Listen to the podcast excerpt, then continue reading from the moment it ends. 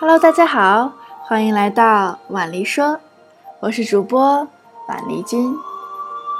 最近南方普遍都是大雨倾盆，到处都是湿漉漉的，请外出在外的朋友们一定要小心，注意安全。夏日的雨夜，潮湿闷热，最适合干的事情就是开着空调，吹着徐徐的微风，端着酒杯听故事。而今天，兰丽君要带给大家的故事是曾有“亚洲四小龙”之称的香港。我有一个好朋友，我们都叫他拿铁，因为他特别喜欢喝咖啡，一天都要喝上个好几杯。她可是一个地地道道的香港妹子，我们有时候会戏称她为“港姐”。他是我大学同学，在香港实习的时候认识的。有次跟我同学约饭，就刚好碰见起，一起玩耍起来。因为晚离地处广州，离得很近，所以经常会去到香港，就经常会约她出来逛逛吃吃。一来二去，也就熟悉了。在香港实习的日子是很辛苦的。对于我们这群原先在瑞士留学的孩子们来说，在适应了安静恬适的生活环境之后，突然转变为一个看着红灯都恨不得跑过去的节奏，开始的确是不太适应的。可是拿铁同学却仍然每天笑嘻嘻，同时兼职三份工，还在周末去周边的社区做公益、义跑等等等等。我每天最好奇的就是。他哪里来的这些时间和能量去均衡自己的生活？在香港，这个寸土寸金的城市，楼距窄、楼层高的设计是香港居民楼的普遍建筑群体。对于外地人来说，一进门就是床，床旁边就是厨具，厨具旁边就是厕所的不到十平米的通房，是他们普遍居住的房子的样子。所以，香港人的多数时间都在外面，在工作，在学习，在社交。就拿拿铁来说，他从很小就有意识去出门打工挣零花钱，或者义工等社会活动，甚至于大学的学费都是自己挣出来的。他们有专为青年人开设的招聘网站，家教、酒店服务员。空乘等等等等各行各业的资讯在上面一览无余，上面的资质条件限制和信息都非常全面，适合他们按照自身的要求去填写。我很惊讶于拿铁的成长，因为我们年纪相仿，他却干过太多太多有意思的工作。他早上在酒店调酒，下午去咖啡店做咖啡，晚上去学校学舞蹈，再顺便打一场校级的排球联赛。在他身上，时间仿佛停留的很多，在大家相同的有限的时间里，拿铁的日子永远是那么的丰富多彩。我经常在他的朋友圈里看到，他周末去为一些慈善组织去义跑、义卖，甚至在端午节在龙舟上豪爽的敲龙鼓舟。那时候的他，头上围着必胜的红丝带，手握鼓槌，飒爽英姿。古人常说“金箔不让须眉”，大概也就是他这个样子了吧。他曾经告诉我，香港人是很有生活的，但也很善意，他们却遵循自己那个不成文的冷静界限。就像他会把他上班的平底鞋换给我，因为我需要站吧台更久的时间。就像他会早上五点钟爬起来。就为了帮我捎一份学习资料，他会直接让我在需要填写地址的栏里写上他的地址，让我把我那些宝贵的葡萄酒们都暂时寄存在他的家里。他的善意体现在我需要他就在，而他的冷静也体现在平时没有太多叽叽喳喳的问候和念叨。至少到现在，我也只知道他叫拿铁。但我们却比很多不只知道我们对方名字的人更加了解彼此。Nico 在香港已经生活了快十年了。他是小的时候因为父母工作的原因就举家搬去香港，并在香港常住，算是新移民的一员。每当他回来的时候，我们都会很好奇地问他：“哎，Nico，生活的习不习惯呀？跟大家相处的如何呀？你会不会有距离感呀？”之类的问题。其实呢，这些问题并不必问。渐渐的，Nico 每次回来，我都会看到他身上潜移默化的变化。像现在，越来越多的年轻人都向往自由。向往 freestyle 的生活方式，所以生活的更洒脱和随性。但是自由的生活并不是散漫的态度和无拘无束的放纵。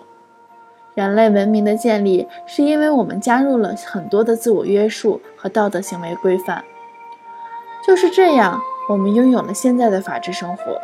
那个出门坐电梯永远站在右侧的 Nico，现在也老大不小了，但是身边却没有一个人拉着他。苦口婆心地讲很多很多的大道理，可以熟练运用国外各种社交软件的尼克，却不清楚一个 APP 的付款能力有多么强大。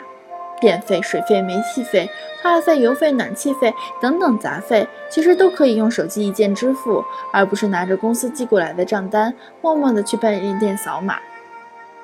身边接触多元文化更多更早的他。惊讶于内陆外卖小哥那迷人的送餐速度和滴滴打车的便捷，这样的 Nico 让我深刻的体会到二者的本土文化的差异性。其实很多人告诉过我说香港自由，但是婉离却觉得在现在的生活方式上，现在的内陆更加潇洒。就像 Nico 生活中的每件事情都被计划和规矩约束着。虽然每个人都遵循着这一条条法则，但有时候也可能会被法则所累。文明社会在进步的过程中，总要去尝试新的事物和观点。自由度和规则当然是需要存在的，但是两者之间的权衡，更是我们社会在不断发展中更需要去探索和平衡的。我们永远不能说哪一种更好，马黎只能说，更多选择，更多欢笑。婉黎曾因为大学专业的原因，在香港某著名酒店实习过半年多，就住在那个前文提到过的十几平方米的小通房里。虽然辛苦，虽然很累，但是那也是我人生中很可爱、很有意思的一段经历。众所周知啊，香港的工作压力非常大，而婉丽好死不死的就选择了压力更大的方向——酒店业。至少在香港，婉丽并没有感觉到淡季和旺季之分，只有旺季和旺旺季，甚至旺旺旺季。在下午茶时段里，我们的顾客订单就像一个上了发条的布娃娃，循环式发出，但从不停歇。我在工作时听过两句最逗的话，也是所有酒店人都会用到的英文句子：Can do or cannot do？你可以吗？或者你不可以吗？只要你一旦对着大经理说了 “can do”，之后便要一肩扛起所有的责任。婉玲就是因为这样，习惯性的不会拒绝，且本着怎么能承认我不行呢的心态，满口答应了经理 “can do”，“can do”，“can do”，而体验了一把一个人单挑旺旺旺季所有客人的茶、咖饮料。最长工作时长可长达十六个小时，连续压榨了十二天无休的悲惨经历。可是，当我看到身边的经理助理带病上阵，每天休息三到四个小时轮转会的样子，就暗自唏嘘：人生如果建立在对比之上的话，真正的拼命三郎也大有人在呀。他们其实也会在私下里、午饭时、更衣室这些地方大谈特谈自己的苦楚，抱怨生活的不公和自己的悲惨人生。婉玲每一次路过这种情形，都被他们超强大的幽怨感震慑到，而不得不停下脚步去安慰。可是前脚还鼻涕一把泪一把的他们，但凡到了工作时间，又都像打不倒的战神一样冲锋陷阵，誓死不休。仿佛刚刚所有的哀怨和哀婉都不是他们说的一样，久而久之，婉离也就习惯了。这种真的是好生气哦，但是还是要保持微笑的敬业精神。还记得我刚刚工作那会儿，大经理和副经理总是笑我的广东话讲的并不那么标准，却宁愿用蹩脚的普通话跟我聊天，也不愿意用双方都可接受的英文沟通。我把他们的这种看作是一种善意的示好，虽然不显山露水，但却让人有很多很多的小暖心。但是我也曾记得，工作上由于配合不佳出现了差错。经理炮轰似的劈头盖脸的骂人，当场把小同事骂哭的经历比比皆是。上下级关系也很微妙，毕竟香港的酒店还是较多的阶梯式管理。所谓官大一级压死人，而看排班就能分清楚你这周或者这个月在上司心里的位置。上六休一属于无功无过，特批单日的放大假属于嗯。你是我的人，而工作十二天后才能休息的人，就要回家好好思考，是不是哪里得罪了大经理了。但是奇怪的是，同事们总能在繁劳的工作之后，撑着最后的力气去兰桂坊一醉方休，碰杯解千愁，也会在我终于 last day 的时候帮我办 farewell party，自发的在纸上写写画画，去纪念这半年我们的风雨同舟。可见，香港有时会给人一种若即若离的归属感，感觉并没有让人有机会去热情的攀附融入，但也不会给人带来太多寄人篱下的流离。它看似格格不入，但是却处处包容。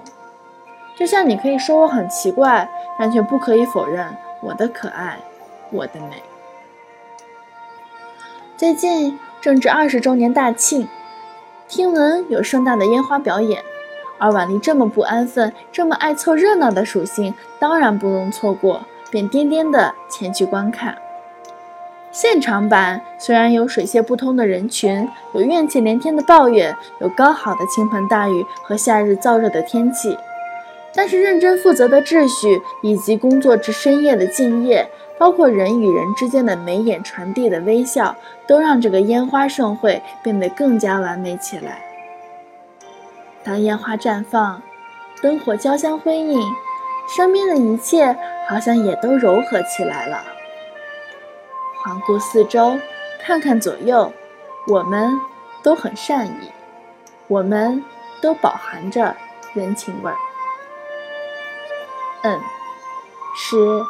其实我们都一样。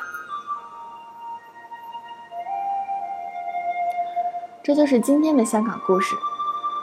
我是婉丽君，我在婉丽说，我们下期再会。